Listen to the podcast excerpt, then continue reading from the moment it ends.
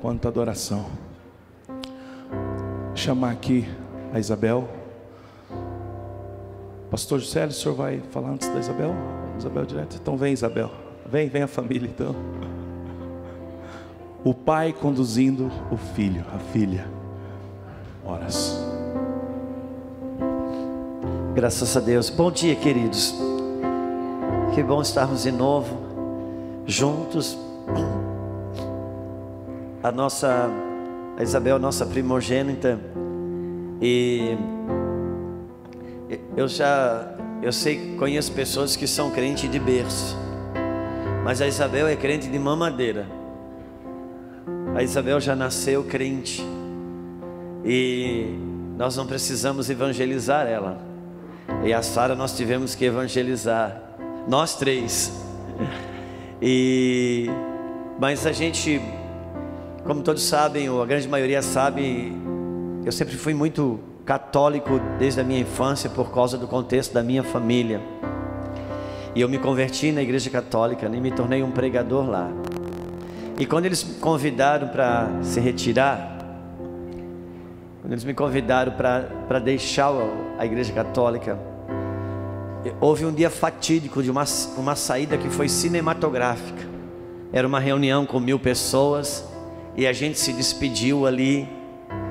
E então nós saímos na segunda-feira e a Isabel nasceu na quinta. E nós éramos católicos. Enquanto eu estava dentro da igreja católica, eu não tinha acesso ao meio evangélico. Naquele tempo não tinha essa proximidade. Era o mundo do crente e o mundo do católico. E nós nós tínhamos três nomes para a bebê que ia nascer. Que era Joyce, Letícia e Pamela. Ninguém olhou o livro de nome, ninguém olhou nada. Nós não, tinha essa, nós não tínhamos essa cultura porque o catolicismo, pelo menos na época, não tinha essa cultura. E colocar nome bíblico em filha era uma coisa que não passava pela nossa cabeça como católicos de então, nós não tínhamos esse. Mas eu lembro que quando a Isabel nasceu, e no dia seguinte que eu entrei no quarto, que eu só pude entrar no quarto no dia seguinte, por causa do pacote que nós tínhamos comprado, assim, no hospital. E quando eu cheguei no quarto, é, eu me converti primeiro e a Luciana veio a converter depois. A Luciana, a princípio, ela só me acompanhava. E a Luciana não vinha do catolicismo, a Luciana vinha do espiritismo baixo, no contexto familiar dela. E quando eu cheguei no quarto, ela disse assim: Se Juscelia, nossa filha vai se chamar Isabel, mãe de João Batista. Eu disse: Como é isso? Ela disse: Quando a, a médica levantou, tirou o bebê da barriga, que a médica disse assim: chora neném. E quando ela falou chora neném, eu escutei nesse ouvido, claro. Isabel, mãe de João Batista, ela deu nome e sobrenome. E aquele nome desceu tão lindo no meu coração, só que era, nós nem pensávamos sobre ele, já entrou ali. E eu lembro que da idade dela é difícil encontrar um nome com Isabel, porque Isabel na época era nome de senhora. Não, Isabela era nome de bebê. Então você vai encontrar Isabela, jovem, mas Isabel é difícil encontrar, porque naquela ocasião Isabel era nome de senhora. E, e como a Bíblia diz a respeito de Isabel, mãe de João Batista, Deus deu esse espírito a Isabel, por isso que ela não precisou ser evangelizada eu queria que ela repartisse algo conosco nessa manhã antes de mim, para que pudéssemos ser edificados. Amém? Estenda sua mão para cá. Pai, entregamos a Isabel na tua presença. Ela é tua, o Senhor tem aguardado e chamado desde o ventre.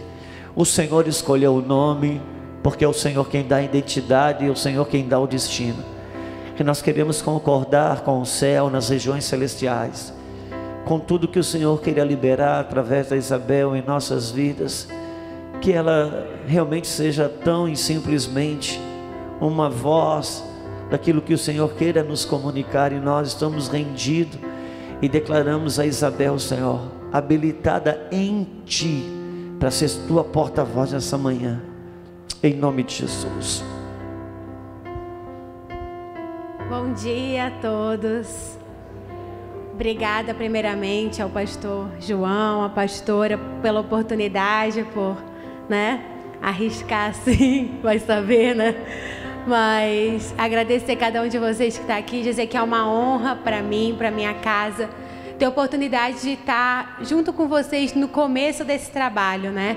A gente não consegue ver lá na frente, o Senhor é que sabe o plano que Ele tem para cada um de nós que estamos aqui. Né? Eu não creio que todos vão ficar aqui para sempre. Eu sei que o Senhor tem um plano e algo específico para cada um. Mas se o Senhor nos juntou, se aprove a Ele que nós estivéssemos juntos nessa manhã, é porque eu tenho certeza que Ele tem algo do céu especial para repartir com cada um de nós. Amém? Então, que a nossa expectativa esteja 100% no Senhor que o nosso coração esteja aberto para ouvir o que o céu tem para nos dizer nessa manhã e nesses dias. Que nossa expectativa não esteja em mais nada, não esteja num, num novo, nem em alguém, nem numa visão e nem em nada, nada além do Senhor, porque a, o Deus ele não muda, mas ele se move a palavra do Senhor se renova a cada dia. Então, se a gente quer andar no novo, na nova visão, no novo tudo, nada melhor que andar alinhado com o Senhor, porque ele se move, a palavra dele se renova a cada dia. Não tem como se manter mais atualizado do que conectado com ele. Amém. E a gente chegou sexta-feira, né? Ontem, antes de ontem. E a gente está na casa do pastor João. E lá é uma casa bem, bem linda e tem acesso assim a uma natureza, uma leve natureza fora, né? Porque quem mora em apartamento fica bem privado disso. Então quando a gente vê uma grama já é uma alegria, né? E eu estava sentada lá fora e algum, acho que umas duas semanas atrás a gente estava na casa de outro pastor que era bem parecida também. E eu adoro ficar sentada lá fora, observando, né, o, a porçãozinha de natureza que a gente pode olhar numa casa que não tem acesso no apartamento. Porque Deus ele se manifesta através da sua natureza, amém? Ele se comunica conosco através daquilo e hoje no modo de vida que nós nos encaixamos, muitas vezes a gente impede o Senhor de falar conosco, porque a gente nos envolve de tantas coisas modernas e impede que o Senhor, da sua maneira simples, se comunique conosco. E acho que umas duas semanas atrás, mais ou menos, quando eu estava na casa desse outro pastor, eu estava sentada e a bateria do meu celular tinha acabado, graças a Deus, né? Que não tem coisa melhor para a gente falar com Deus que sem a bateria do celular. Aí foi, Senhor, né? sem música, sem nada, Deus, tem que ser só o Senhor mesmo, né? E tinha um jardim, mas tinha um vaso de flor assim, bem do meu lado. E veio um passarinho e pousou. E eu falei, Senhor, fala comigo, eu sei que o Senhor, né? Tem, na sua natureza o Senhor fala. E, gente, era só um vaso, não era nenhuma árvore, nenhuma floresta. E aquilo trouxe tanta paz, parecia que o Senhor estava ali dentro daquele pássaro. E Deus começou a ministrar no meu coração assim que aquilo ali não era, não é o que o Senhor criou, não é uma floresta, não é a natureza, mas aquilo era tão pouco e já estava me conectando com a realidade do que o Senhor tinha para mim, com a realidade que são as coisas de Deus. Falei, Senhor, mas é só um vaso, é algo tão pequeno. E, mas já me conecta com a realidade. Deus foi ministrando comigo que às vezes a gente se contenta com isso, né? A gente está aqui, é um novo projeto, Deus está se movendo, Deus está vendo, e às vezes eu me contento em ficar ali sentado olhando o vaso lá de longe, saber que Deus está se movendo, sendo espectador disso. Eu vou ser atingido de alguma maneira, com certeza. Sempre vai ter um respingo em mim mas eu não me conecto com o fruto daquilo, porque um vaso não dá fruto, né? Então, se eu estou sentada e eu estou olhando tudo de fora, eu estou sendo um mero espectador, eu não consigo desfrutar daquilo que o Senhor pode dar através daquela árvore, porque eu estou me conectando com tão pouco, ainda que eu já possa absorver algo. E nessa, e nessa mesma casa tinha um, tinha um jardim grande, tinha uma árvore que tinha fruta. E Deus falou comigo assim: Mas tu pode escolher um pouco mais longe, né? Tu pode escolher levantar daí, ir lá e pegar do fruto. Só que para isso você tem que se mover dessa cadeira. Você tem que se envolver com o movimento. Você tem que se envolver com o que o Senhor está fazendo. Isso custa algo da gente, amém? Só que do mesmo tanto que custa, não tem nada melhor do que desfrutar do que o Senhor tem para gente. Não tem nada melhor do que tocar nos frutos do que o Senhor tem para gente. Eu falei, Senhor, quão maravilhoso o Senhor é. Me deixa me envolver com a tua obra, com a tua palavra, porque eu sei que o Senhor é um bom pai, que os teus frutos são maravilhosos. E então eu creio que assim, quando a gente está sentada na nossa cadeira, se conectando com um vaso sem fruto, olhando de longe, é como a Bíblia fala em Ezequiel, né? Água nos, água nos artelhos. Eu vou um pouquinho mais longe, eu pego do fruto, eu provo do que o Senhor tem para mim, eu tô com água nos joelhos. Mas se eu quero ir mais longe, se eu quero ir além, um jardim de casa não vai ser suficiente. Eu tenho que ir atrás de um lugar onde tem árvores com raízes, para que eu possa me conectar com o Criador porque é muito bom se conectar com fruto, e eu creio que muitas vezes é aí que a gente para eu me conecto com o fruto, eu já desfrutei do que o Senhor tem para mim, eu sei que é bom, mas aquilo não atinge ninguém, porque o fruto é para mim. Mas se eu vou mais longe, se eu vou atrás de um lugar onde tem árvores com raízes que eu possa me conectar com o Criador, ali sim o Senhor pode me tocar para que eu possa tocar outros. Mas custa um pouco, é um pouco mais difícil, porque árvores com raízes profundas a gente não encontra em qualquer quintal. A gente precisa ir longe, muitas vezes vai nos custar um tempo de solitude, um tempo sozinhos, porque dificilmente aquelas árvores com raízes são em grandes parques onde está todo mundo em volta. Então nos custa um pouco mais, mas não tem preço se conectar com o Criador. É algo que que só o Senhor, só quem já teve um pouquinho dele, só quem já teve um gostinho do Santo dos Santos, sabe o que, que é se conectar com essa árvore de raízes profundas e poder experimentar água não somente nos lombos, mas aonde eu já não consigo dar pé, como Ezequiel fala, que eu tenho que ir a nado. E nesse mesmo versículo de Ezequiel, vamos abrir, irmão, pediam, né? Não dá nada. Ezequiel 47, acho que é Ezequiel 47.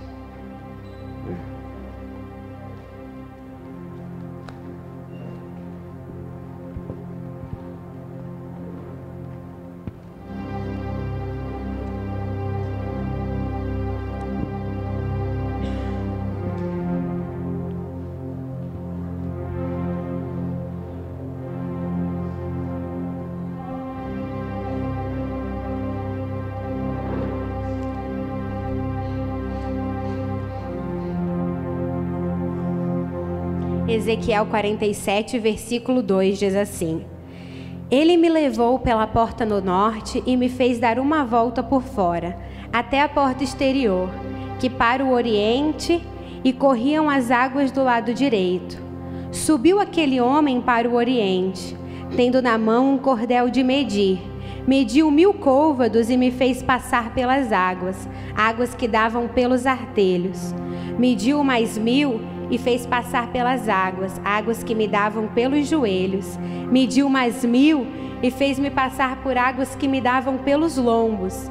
Mediu mais mil e era um rio que eu não podia atravessar, porque as águas eram profundas, águas que se deviam passar a nado pelo rio do qual não se podia passar.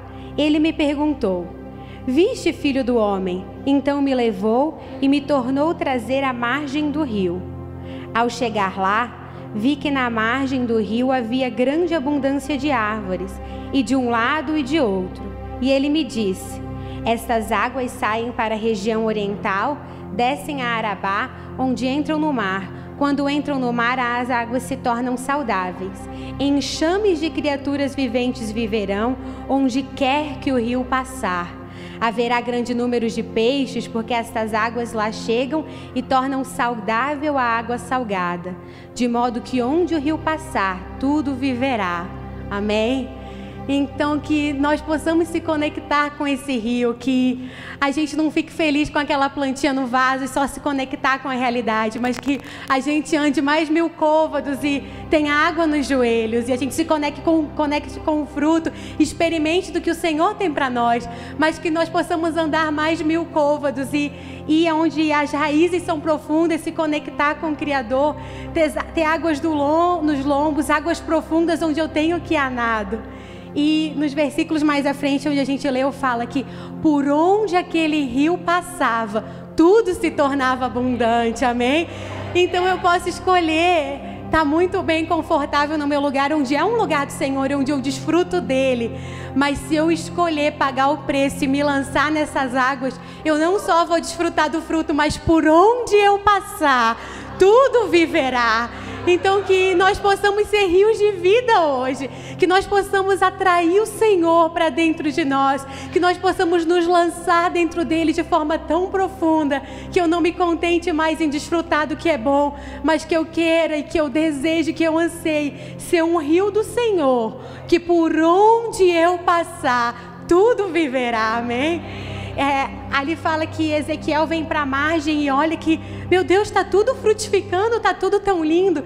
E por muitas vezes a gente se encontra num lugar em Deus, ou numa igreja, um, num ambiente que, meu Deus, eu não quero sair daqui nunca mais. Olha isso, essa margem do rio é tão maravilhosa. Aqui tudo frutifica, aqui tudo dá certo, aqui tudo vive.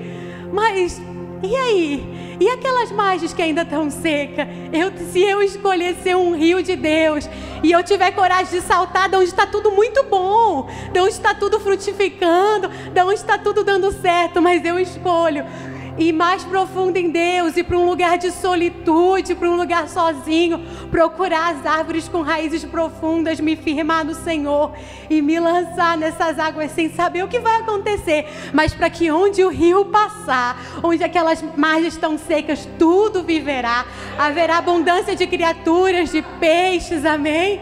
Então, que nessa manhã eu queria que nós pudéssemos nos pôr de pé e orar para que nós não só desfrutemos não só nos conectemos com a realidade, que nós possamos andar mais mil côvados, provar do que o Senhor tem para nós, mas que não só isso, que nós possamos andar mais mil côvados, ter águas nos lombos, que nós possamos ver essa margem que é maravilhosa e pensar: meu Deus, eu tenho que levar isso para os lugares secos. Senhor, me dá ousadia para me lançar no teu rio onde eu não dou pé. Senhor, me dá ousadia para me lançar onde eu não sei o que tem lá embaixo, o que tem lá na frente, mas se eu sei que é teu eu confio em Ti, eu sei que o Senhor é real. Por isso, Senhor, me leva. Eu não sei, Pai, mas eu me coloco de disposição a Ti, para que onde as margens estão secas, onde há morte, o Teu rio fala que tudo viverá. Amém? Então, irmãos, eu não vou orar com você, mas coloca a sua mão para o céu e ora, Senhor. Pai, me dá ousadia para me lançar no rio e a lugares, trazer vida onde há morte. Amém? Clame ao Senhor nessa manhã.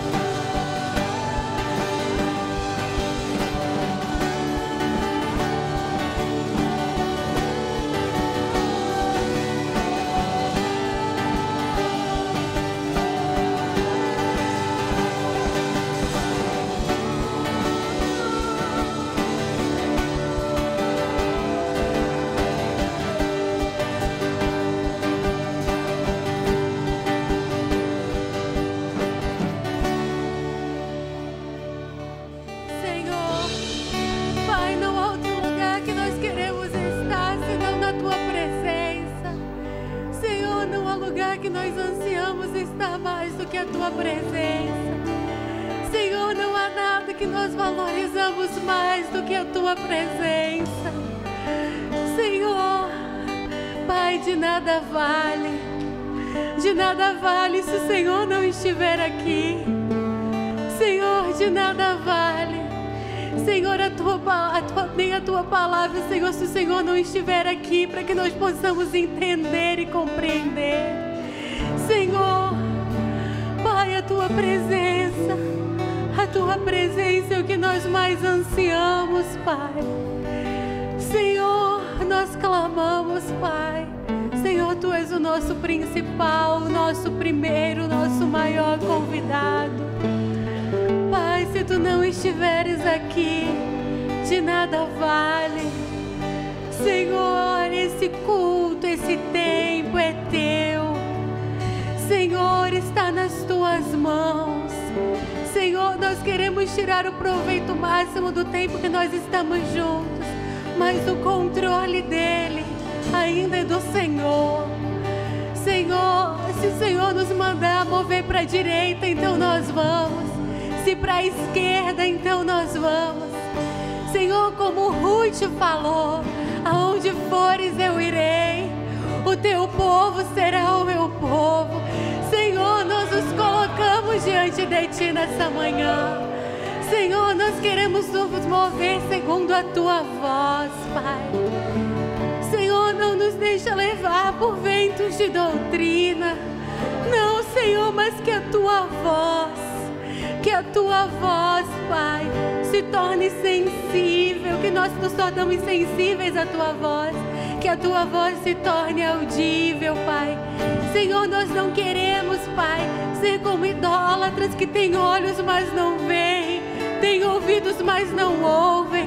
Não, Senhor, nessa manhã nós clamamos, abre os nossos olhos espirituais, abre os nossos ouvidos espirituais para que nós possamos ver aonde o Senhor quer nos levar, para que nós possamos ouvir a tua voz, porque nós sabemos que o Senhor fala.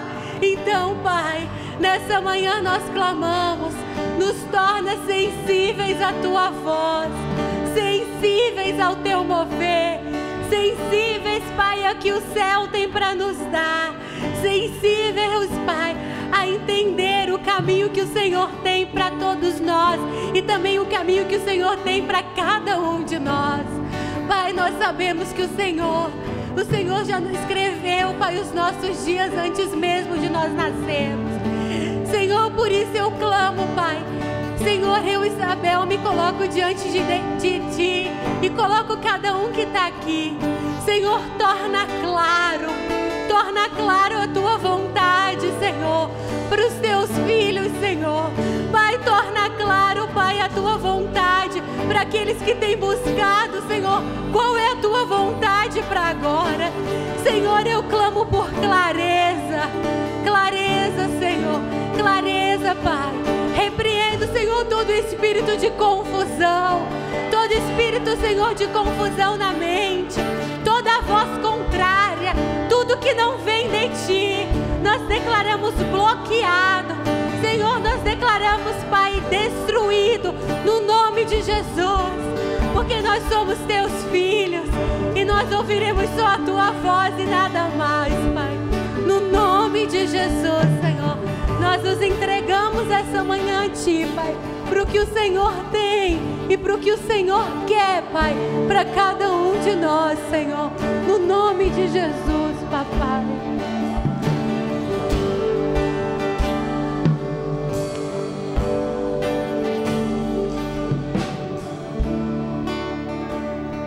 você pode sentar, irmão.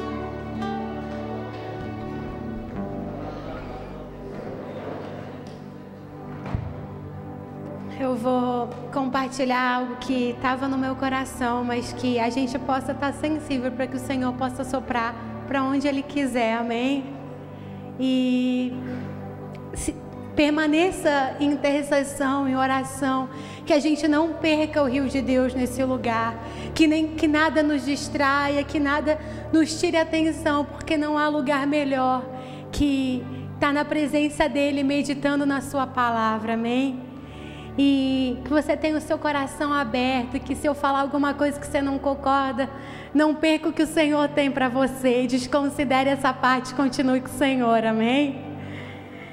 É, se você puder abrir sua Bíblia em Salmos 24.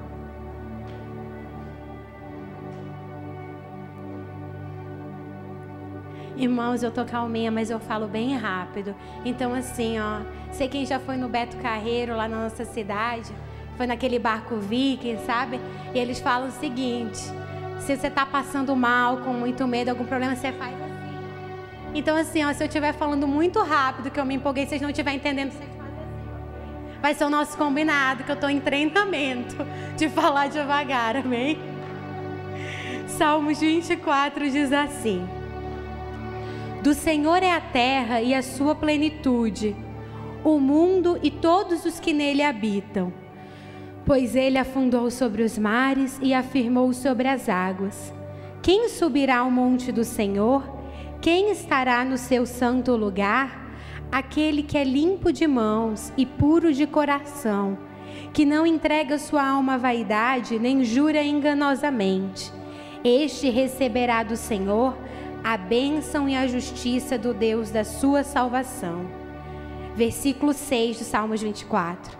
Tal é a geração daqueles que o buscam, daqueles que buscam a tua face, ó Deus de Jacó. Levantai, ó portas, as vossas cabeças. Levantai-vos, ó entradas eternas, e entrará o Rei da Glória. Quem é esse Rei da Glória? O Senhor forte e poderoso, o Senhor poderoso na guerra. Levantai, ó portas, as vossas cabeças. Levantai-vos, ó entradas eternas, e entrará o Rei da Glória. Quem é esse Rei da Glória? O Senhor dos exércitos, Ele é o Rei da glória. Amém? Que o Rei da glória tenha livre acesso essa manhã no meio de nós. A gente vai se atentar bem ao versículo 7, se você puder ler de novo comigo, que diz assim: Levantai, ó portas, as vossas cabeças, levantai-vos, ó entradas eternas, e entrará o Rei da glória. Desde pequena, eu tive um, eu, como o pai falou, cresci na igreja, bebê conforto de vigília eu era, desde pequena, toda a vida assim, não envolvida com, as com Deus e com as coisas de Deus. E sou muito grata a Deus por ter tido essa oportunidade. Então, desde pequena, eu tinha já um, além do Senhor, um vocabulário evangeliquez ao meu redor muito forte. Então, a eternidade era uma palavra que eu ouvia com frequência. Mas quando eu tomei uma certa idade de começar a perguntar, e foi bem cedo, que eu aprendi a falar rapidinho, eu a professora da escolinha bíblica falava: olha, eternidade é algo que é para sempre. Então, quando a gente vai para o céu, a gente vai viver com Jesus para sempre. E aquilo não era mais suficiente para mim, porque eu não conseguia entender como que esse para sempre funcionava. E para sempre, eterno é para sempre. É muito difícil, porque a gente vive, né? A morte entrou, então a nossa vida tem começo e tem fim. E aí eu pensava, tá, e eu perguntava, né? Mas e quando? E quem criou Deus? Não, Deus sempre existiu, Deus é eterno. E aquilo, assim, por um tempo deu, mas depois não dava mais. Eu pensava, mas como? Que né, eu acredito que alguém aqui já deve ter passado por essa crise, amém? Mas assim, tem que ter um começo. Alguém criou Deus e antes de Deus, e antes e antes. E, e eu fui crescendo e quando já estava um pouquinho maior, já sabia ler, eu procurava em Gênesis e uma folha antes de Gênesis, algo que pudesse satisfazer aquela pergunta dentro de mim. E daí eu um dia resolvi perguntar para minha mãe. E aí sim, eles eram a minha última, né, cartada. Se eles não soubessem, eu ia desistir. Que para mim, né, criança, o pai e a mãe é, ó, meu Deus, depois de Deus, né? Falei, mãe, assim, mas como que Deus é eterno, assim, não tem como, né, sempre existir e depois existir para sempre, porque, né, não vai acabar. Ela falou, filha, Deus é o eu sou e que pode soar muito revelador ao seu ouvido, mas para uma criança de sete anos, mais ou menos, não significou nada, né? Eu, é muito lindo quando, né? Deus é o eu sou.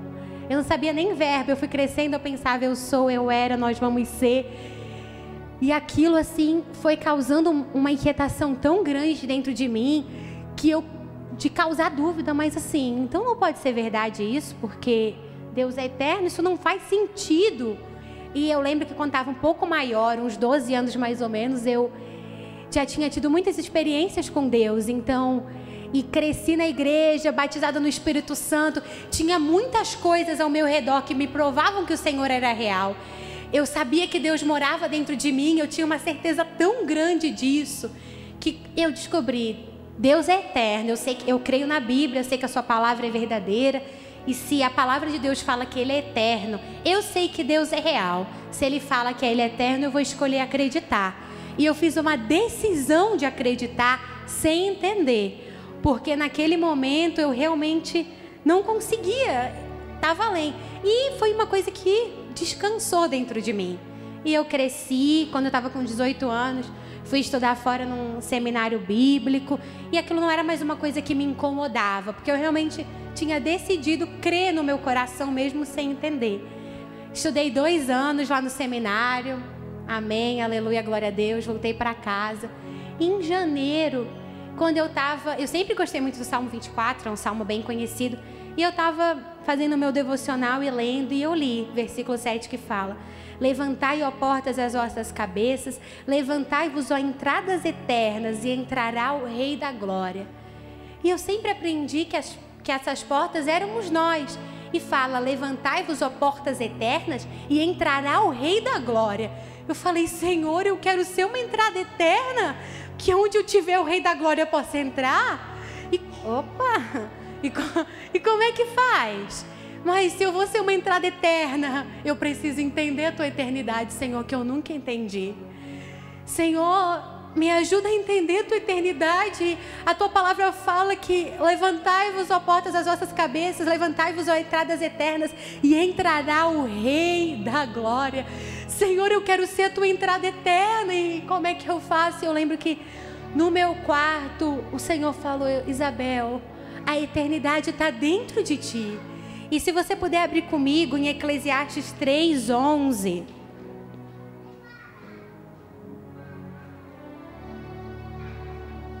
Eclesiastes 3:11.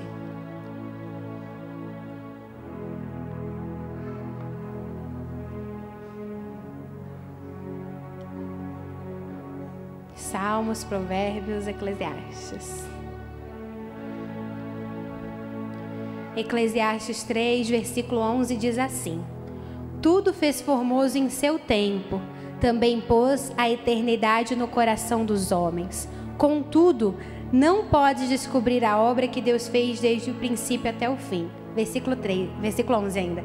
Também pôs a eternidade no coração dos homens. E eu li esse versículo que eu sabia que tinha algum lugar na Bíblia. Eu fui atrás e falei: Senhor, o Senhor colocou a eternidade no meu coração, mas eu sou assim, para quem não, vocês não me conhecem, mas eu sou né? Tô trabalhando isso no Senhor, mas eu sou bem do tipo pessimista, assim, eu espero sempre pelo pior, porque se acontecer o melhor eu tô no lucro, né? Que é uma péssima coisa de ser, né? Que a gente tem que estar, tá, isso é uma insegurança, a gente tem que ter nossas expectativas no Senhor, a gente nunca vai se frustrar. Mas eu nesse meu, nessa minha visão, eu li o versículo, OK, né? Tudo fez formoso Deus em seu tempo. Que lindo! Também pôs a eternidade no coração dos homens. Contudo, eu já prestei atenção só no contudo. Contudo, não podem descobrir as obras que Deus fez desde o princípio até o fim. Falei, nossa, Senhor, obrigada. Obrigado. O Senhor colocou, né? A eternidade dentro de mim, mas está escrito ali: eu não posso conhecer as obras desde o princípio até o fim, eu não vou entender mesmo. E nessa conversa com Deus, que né, até parece que eu sou muito espiritual falando assim, conversa com Deus, vocês estão me entendendo, né? No coração, não tem essa, esse audível tão fácil assim, não, mas meditando na palavra do Senhor, ele falou: Minha filha, realmente, você não pode conhecer as obras do princípio até o fim, porque nem tudo está revelado para você. Mas eu falei ali que eu coloquei a eternidade no seu coração. O que eu coloquei dentro de você é para você descobrir. O que eu coloquei aí dentro, a porção da eternidade que eu coloquei dentro da Isabel, essa eu quero que ela descubra. Por nenhum outro motivo teria escondido aí dentro. Por nenhum outro motivo teria colocado essa eternidade aí. Eu falei, Senhor, Se a eternidade está dentro de mim, se o Senhor realmente colocou, como diz a tua palavra em Eclesiastes, a eternidade no meu coração, me ajuda a entender, me ajuda a me relacionar com essa eternidade para que realmente, aonde eu estiver, eu seja uma entrada eterna do Senhor. E eu estava lá orando, falando: Senhor, me ajuda, me ajuda a relacionar com a tua eternidade, me ajuda a entender.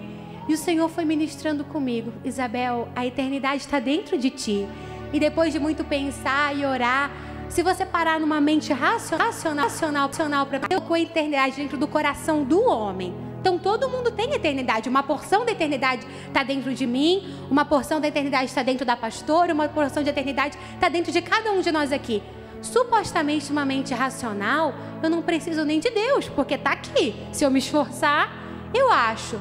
Mas se eu, com tudo aquilo de Deus que eu tinha, com toda aquela educação, por que, que é tão difícil encontrar? E nós somos corpo, alma e espírito, amém? Então a eternidade está aqui dentro, mas junto com a eternidade tem a minha alma, tem medo, tem insegurança, tem pecado, tem, tem muitas outras coisas ali dentro. E como é que eu acho? Como é que eu me conecto com o Espírito de Deus dentro de mim para me conectar com a eternidade? E ele falou: Minha filha, não tem outro jeito de você se conectar com a eternidade a não ser se relacionando com aquele que é eterno. Amém? E eu falei, Senhor, me leva então a um lugar mais fundo em Ti. Eu quero me relacionar com o Senhor, me relacionar com o eterno, para que eu possa entender a Tua eternidade, para que eu possa manifestar a Tua eternidade. E é como, para que eu possa identificar a eternidade que o Senhor colocou aqui. E Ele foi ministrando de uma forma tão simples, e aquilo foi assim foi sendo tão claro para mim. Eu espero que possa ser claro para alguém aqui que talvez não tenha entendido tão, tão perfeitamente a eternidade do Senhor. Ele falou, Isabel, é como, é como você se relacionar com um amigo, com a mãe, com o pai. Quanto mais você anda com aquela pessoa, mais você conhece aquela pessoa, amém? Então, se você tem um colega que você conheceu na semana passada e te convidou para o aniversário, você vai ser muito difícil achar esse presente, porque você não sabe do que ele gosta, da cor, do jeito. Meu Deus, é quase impossível. Você provavelmente vai dar com todo o seu coração bem intencionado e talvez a pessoa não goste do presente. Por quê? Porque você não conhecia ela o suficiente para identificar o que era dela. Mas se eu tô, se é meu amigo de infância, que eu cresci com ela, com ele, eu sei cor, o que ela gosta, o que ela não gosta, o que ela come, o que ela não come, se é discreta, se é extravagante. Às vezes não é nem aniversário. Eu passei na loja e falei: Meu Deus, isso é a cara de Fulano. Por quê? O meu relacionamento com essa pessoa é tão forte que eu bati eu sem identificar o que é dela. Ele, eu tenho que me relacionar com o eterno de uma maneira tão profunda, tão forte, que quando eu olho para dentro de mim vai ser fácil identificar o que é dele aqui dentro. A eternidade vai saltar dentro de mim. Se eu aprender, se eu me relacionar com o eterno, eu não preciso buscar entender a eternidade, porque ela vai ser tão simples e tão fácil dentro de mim, vai ser algo. Senhor, é isso? Ai, quão maravilhoso e quão simples. É como o Senhor. A gente entende que Ele mora dentro da gente, que é tudo tão lindo, parece tudo tão óbvio, mas não é. Como que o Deus que né, criou todo o universo, que carrega o mundo com as suas mãos e, e mora aqui dentro. Da mesma forma que o Senhor é tão grandioso e tão simples, da mesma maneira são os seus atributos, da mesma maneira a sua eternidade. Amém? E isso foi em janeiro, mais ou menos, quando eu estava na minha crise da eternidade. E né, a Sarinha não pôde vir, mas eu estava no quarto à noite e eu fui conversar com ela. Falei, Sara, olha o que a Bel estava lendo, né, sobre eternidade e tal. Estava conversando com ela. E ela, ela é muito, ela é uma graça, gente. Um dia vocês vão conhecer ela. Tem um coração muito aberto, muito disposto, muito sensível, assim, isso que eu falo para vocês que o meu audível com Deus não é 100%, dela é, ó, rápido. E eu conversando com ela já começou a chorar. Eu falo, Senhor, todo esse tempo eu não derramei uma lágrima, meu Deus, me ajuda a ter esse coração rendido. Ela é assim, ó, pronto, tá chorando. Livre acesso com o céu. Aí eu comecei a falar para ela, falou, Bela, também nunca entendi, mas é, o que tu tá falando faz muito sentido. E a gente começou a conversar e tal. E eu falei, Sara, mas interessante, assim, porque por tanto tempo eu não entendi isso, né? Por que será que só agora? Por que será que não foi antes? E ela falou assim: Bel, sabe de uma coisa? Assim, é lindo que nesse momento Deus encontrou um lugar no teu coração para ministrar isso. Mas até aqui, a tua fé te guardou. Porque enquanto eu não entendia, quando eu cheguei num ponto que eu tinha duas escolhas: ou eu cria sem entender, ou eu descria de tudo. Eu não tinha mais um meio termo. Crer em Deus e a eternidade não é bem assim. Ou eu cria em Deus e, na, e no Deus eterno, eu não cria nem em eternidade, nem em Deus nem em mais nada. E mesmo pequena, aquilo foi uma decisão para mim. E ela falou, Bel, aquilo foi, tu, tu pôde tomar aquela decisão porque a tua fé te guardou. E eu, aquilo foi tão forte para mim, eu parei para pensar, mas por que, que a minha fé me guardou naquele momento? E eu creio assim que isso é algo muito forte para os nossos dias, porque desde muito pequena eu não só tinha uma vida igrejeira, eu tinha uma vida em casa sendo ministrada por Deus. Isso faz toda a diferença, amém? Uma, um carrinho na igreja, uma criança correndo nos cultos. Não, nada contra as crianças que correm. Eu estou falando que uma criança correndo no culto, ela não, não, aquilo ali não vai, ela crescer na igreja não torna, não traz Deus para a vida de uma criança, amém? É o que um pai, uma mãe, uma avó coloca lá dentro, num dia após dia, no levantar, no deitar, amém? É encucar na cabeça da criança, é isso que faz a diferença. Porque aquilo que a gente está aqui dentro, a gente acha que está automaticamente no coração da criança, mas não está. E ela falou: Bel, as estacas eram tão fortes que foram colocadas em ti, de saber que Deus era real, de saber as histórias da Bíblia e crer e ter experiência, saber que Deus curava e já ter sido curada, saber que existe um Espírito Santo que geme com gemidos inexprimíveis dentro de mim e já ter sentido essa experiência. Tudo isso, quando eu tive uma dúvida, aquilo me balançou, mas não me tirou do lugar porque tinha tantas estacas me segurando, a minha fé me guardou naquele momento. E por isso é tão importante que a gente estabeleça estacas na vida das nossas crianças, para que quando elas cresçam e comecem a entender e a questionar, elas vão poder balançar. Mas nada vai tirar elas daquele lugar, porque aquilo, o que é do Senhor é mais forte do que, a, do que o questionamento racional da mente dela. Então é um engano que a gente pense que eu tenho que esperar a criança entender para começar a ministrar para ela. Porque se eu esperar ela entender, pode ser tarde demais. Amém? Deus é misericordioso, Deus tem graça. Quantos que estão aqui Deus não alcançou depois da vida adulta, amém? Mas é tão mais fácil se a gente puder estabelecer estacas na vida das nossas crianças que elas vão balançar. Então, se você tem um filhinho de seis meses, ministra com ele. mas ele não está entendendo. Então, coloca um desenho qualquer. Se ele já não vai ver um desenho de qualquer jeito, coloca um de Deus, pelo menos o espírito dele está sendo alimentado, amém? Está com uma música em casa, bebê vai escutar uma música de qualquer jeito, não tem outra forma. Coloca uma música do Senhor, ele pode não entender, mas o espírito dele está se movimentando, amém? vem para o culto, talvez ele não entenda a palavra, talvez não, mas ele está ali, ele, em algum momento algo vai mexer dentro dele. Eu estou dentro de casa, eu vou contar uma história antes de dormir. Já que eu vou contar, já que eu vou passar esse tempo, conta uma história da Bíblia. Não existe histórias melhores que depois, em toda a sua vida, ele vai poder recorrer àquelas histórias quando uma situação for difícil, o Senhor pode trazer uma história daquela tona e aquilo vai segurar ele naquele momento difícil. Então, assim, que a gente possa entender a importância de estabelecer estacas, amém?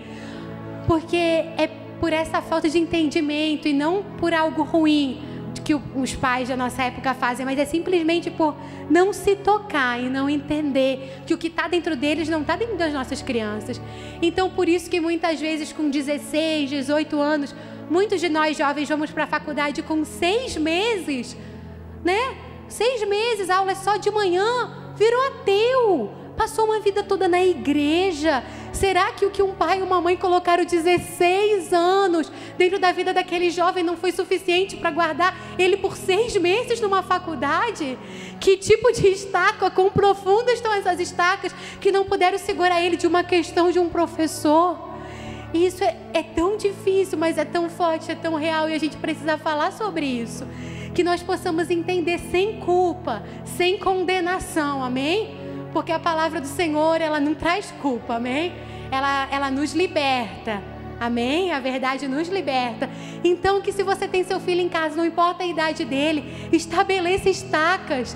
E isso não é uma vez por semana, não é um bom retiro que eu vou enviar ele lá para não sei aonde, não é um acampamento, não sou eu, porque eu sou quem mais passa tempo com ele, eu sou quem tenho mais acesso à vida dele. Então, ao levantar, ao caminhar, como a palavra diz, ao se deitar, amém? Que você possa, com as suas palavras e com o seu agir e com o seu exemplo, estabelecer estacas, amém? para que quando balançar, pode balançar, mas ele sabe que o que está dentro dele é muito maior, que a experiência que ele teve com Deus, a questão pode ser grande, ele pode não entender na sua mente, mas ele sabe. Bem maior é o que está em mim, que seja o Senhor sempre verdadeiro e o homem sempre mentiroso. E ao seu tempo, Deus pode revelar e trazer entendimento para ele sobre aquele assunto que talvez ele não entenda, como Deus fez comigo. E eu creio que a fé e que a vida com Deus, ela não é uma vida de ignorância, amém? Então eu não tenho que ir para a faculdade negar minha inteligência para ser crente, não se trata disso. Se trata de que eu vou permanecer no Senhor. E quando eu não entender aqui, eu vou entrar no meu quarto, fechar a minha porta e como diz em Mateus 6, 6, eu vou me relacionar com o Eterno, falar, Senhor, a tua eternidade é muito para mim. Senhor, o Senhor criou o mundo em sete dias. Meu Deus, mas eu estudei na faculdade, faz tanto sentido a teoria deles. Isso, isso é verdade, Senhor. Para mim, isso parece mentira.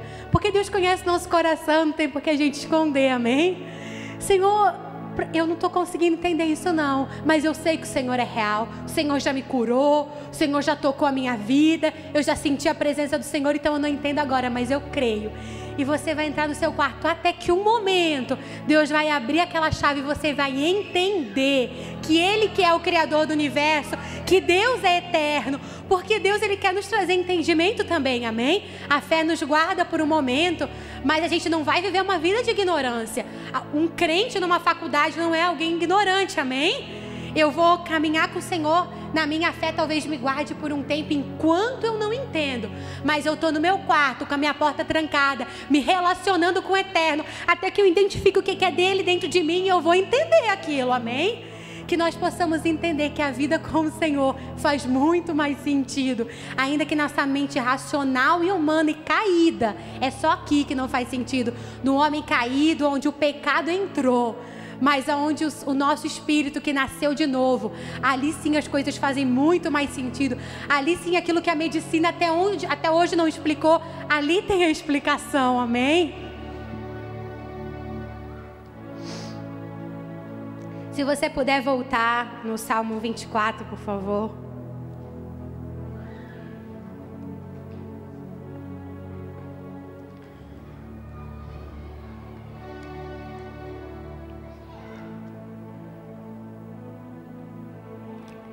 E se você voltar um pouquinho antes no versículo, vamos começar do começo mesmo. Salmo 24 fala: Do Senhor é a terra e a sua plenitude, o mundo e todos os que nele habitam, pois ele afundou sobre os mares e afirmou sobre as águas.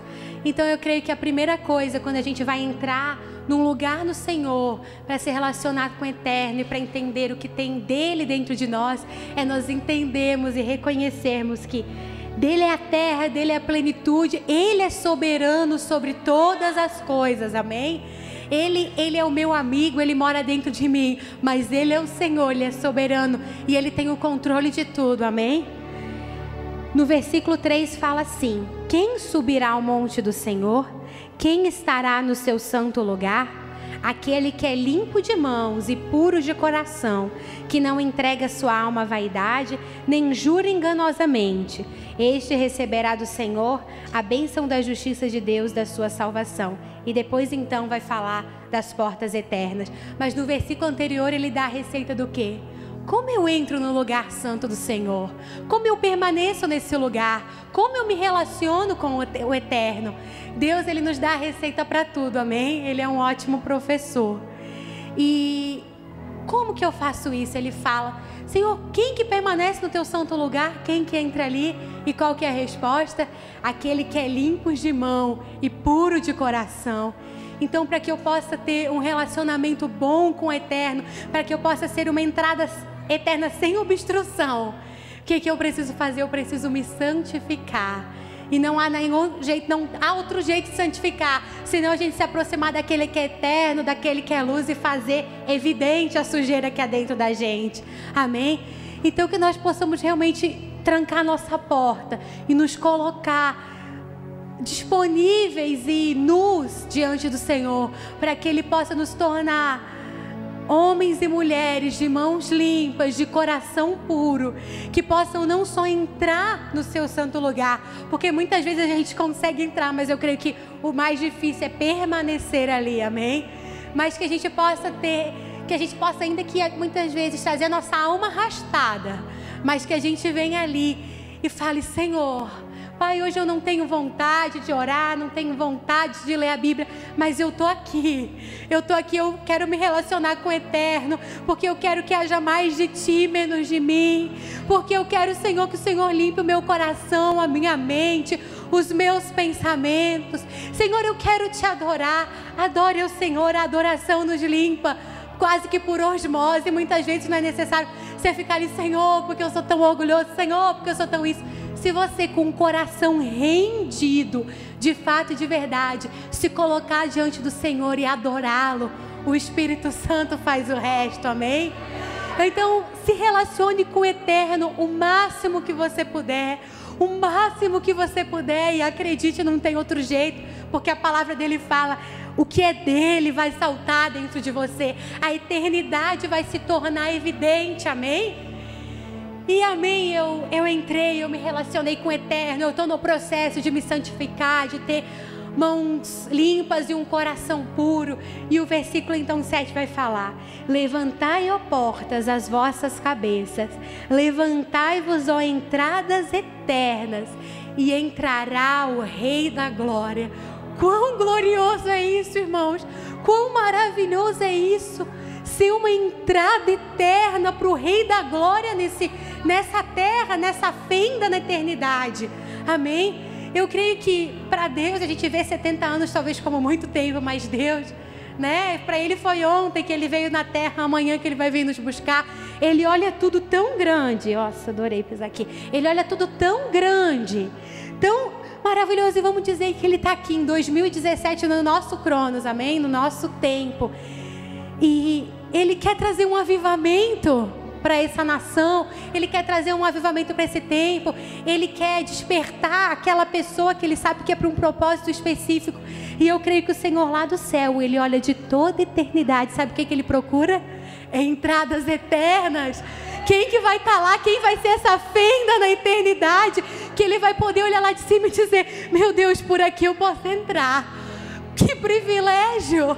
Que privilégio poder ser uma entrada eterna para que o Rei da Glória entre. Não tem coisa mais maravilhosa se eu puder só ser uma entrada eterna do Senhor. E por que, que eu me purifico? Por que, que eu me santifico? Para que eu seja uma entrada sem obstrução, amém? Para que, que nada, para que eu seja um cano limpo, para que o Senhor possa olhar, meu Deus, que fenda na eternidade, meu Deus, eu posso entrar. Meu Deus, eu posso fazer, eu posso trazer um avivamento para essa nação. Meu Deus, eu posso salvar os homossexuais dessa, dessa nação. Por quê? Porque eu encontrei alguém que de dia e de noite medita na minha palavra, que de dia e de noite procura se tornar mais parecido comigo, que de dia e de noite se conecta com o meu coração e consegue entender como eu olho essas pessoas, com o meu olhar de amor por essas pessoas, amém? Que o meu olhar do Senhor, meu Deus, é tão maravilhoso, a gente não pode entender a forma com que Ele ama, vai muito além dos nossos preceitos religiosos, amém? Ele conhece cada pessoa com os pecados mais horripilantes que possam parecer para nós. Ele conhece a história daquela pessoa. Ele conhece desde que essa, essa criança estava no ventre da sua mãe, se ela foi abusada, por, pelo que, que ela passou.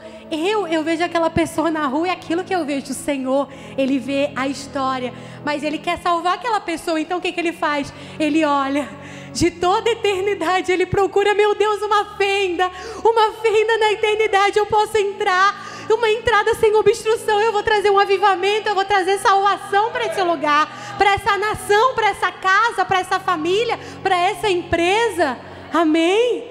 Que nós realmente possamos ser entradas eternas, como muitos exemplos que nós temos na Bíblia.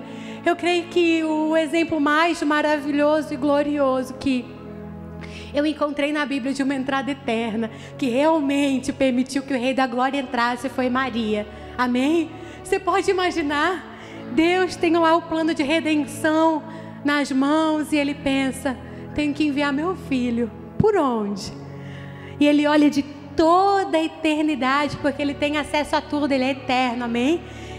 Ele olhou, ele é o Alfa e o Ômega, ele olhou tudo e ele encontrou uma moça virgem, uma entrada eterna, uma adoradora, uma fenda. Por onde? E por onde que o Rei da Glória entrou? Por aquela entrada eterna, entrou a salvação do mundo. Por quê?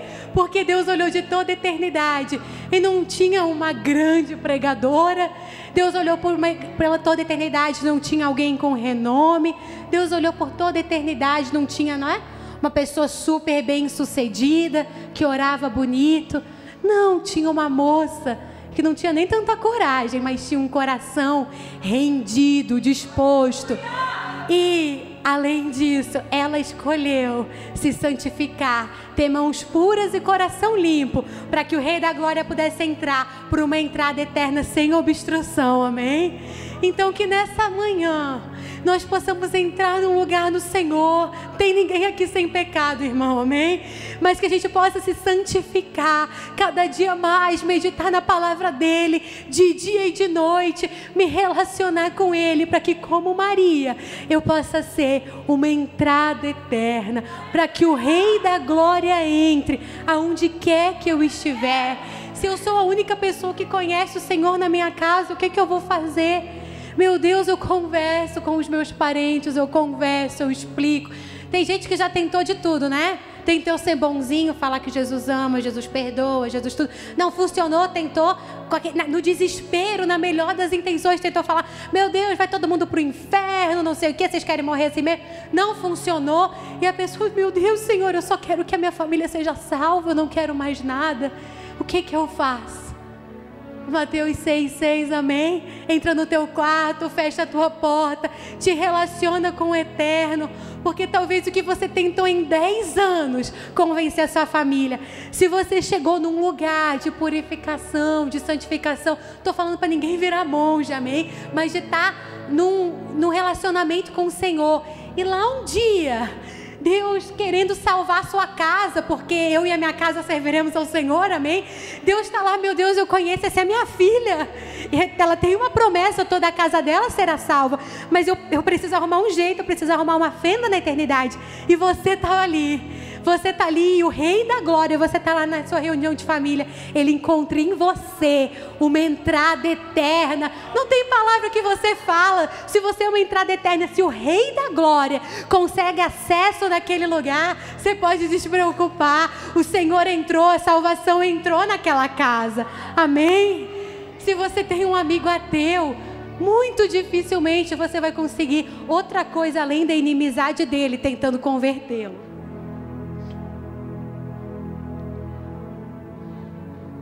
Mas se você se relaciona com Deus, traz Ele, o nome dEle, para dentro do seu quarto e fala: Senhor, o João é meu amigo. Eu sei que o Senhor o ama muito mais do que eu. Senhor, eu não tenho o amor que o Senhor tem por ele, mas coloca no meu coração. Ele faz coisas que me ofendem, que me machucam, que mexem fala do meu Deus, da minha igreja, das pessoas que eu amo, mas eu sei que o Senhor o vê com, com os outros olhos. Senhor, me dá o sentimento que o Senhor tem por ele, coloca em mim. Pai, me deixa ser uma entrada eterna na vida do João. Você não vai precisar de uma conversa.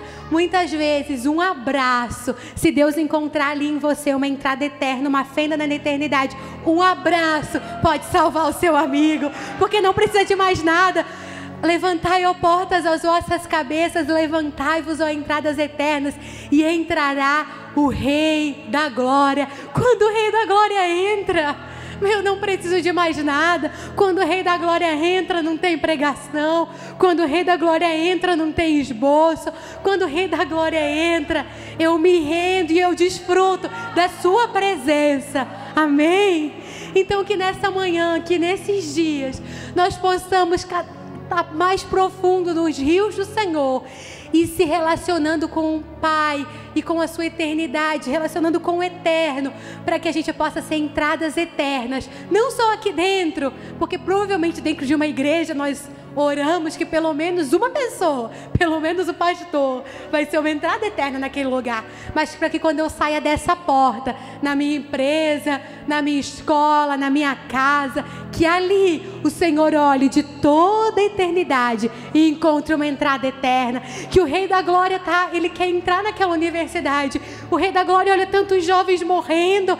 O Rei da Glória tem um amor tão especial por aquelas pessoas. Ele não se agrada da morte precoce, mas ele, ele quer entrar naquele lugar, mas é, aquele lugar é coordenado por tantos espíritos malignos, ele é muito maior do que tudo isso, mas ele escolheu, ele escolheu entrar por nós, amém? Então ele olha de toda a eternidade, ele vê você lá dentro. Pode não ser o melhor aluno da sala, pode não ser a pessoa mais influente da universidade, mas se você for uma entrada eterna por onde o Rei da Glória possa entrar, o avivamento pode tomar aquele lugar. Amém?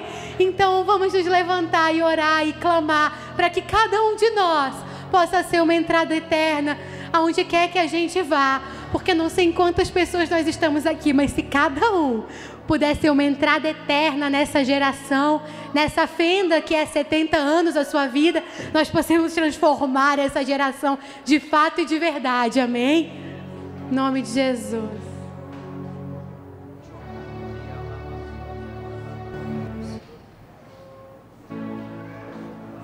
Oh Espírito Santo, Senhor, nós nos colocamos diante de Ti, Pai. Senhor, com o coração rendido, com o coração contrito. Senhor, com um coração humilde, Pai. Senhor, Pai, que não seja para nós, tudo é para a tua glória, mas nós queremos nos relacionar contigo. Senhor, se torna mais palpável, mais visível, Pai. Senhor, nós queremos tanto ser entradas eternas, por entradas eternas, portais eternos, Pai. Para onde quer que eu vá, o Senhor vá comigo, para que eu seja uma porta de entrada, não importa onde eu estiver, desde o lugar mais escuro, que ali o Senhor encontre em mim uma entrada, que ali o Rei da Glória possa entrar. Senhor, nós nos rendemos a Ti, Pai.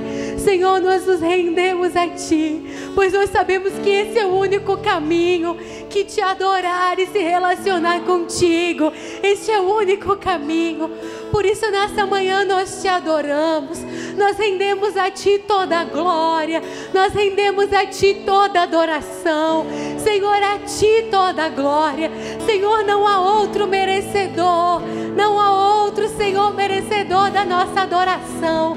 Que as nossas mãos levantadas aos céus sejam como sacrifício da tarde, Pai. Senhor, que as nossas mãos levantadas aos céus, Pai. Senhor, que a nossa adoração suba como incenso suave ao teu trono nessa manhã. Nós te adoramos. Não há outro como tu. Não há Deus maior. Não há Deus melhor. Senhor, só tu és santo. Só tu és soberano, Pai.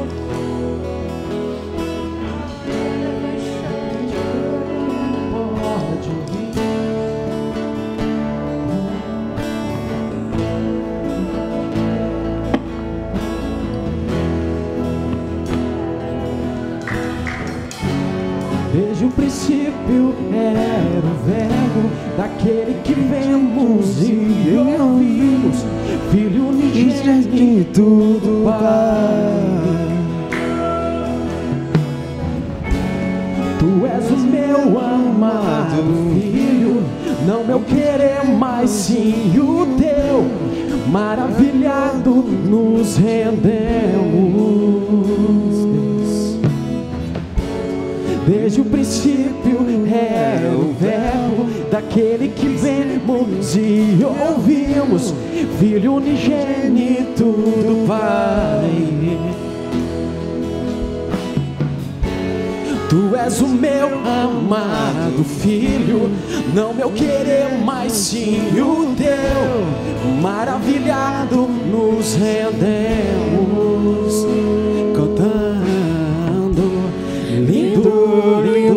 lindo é.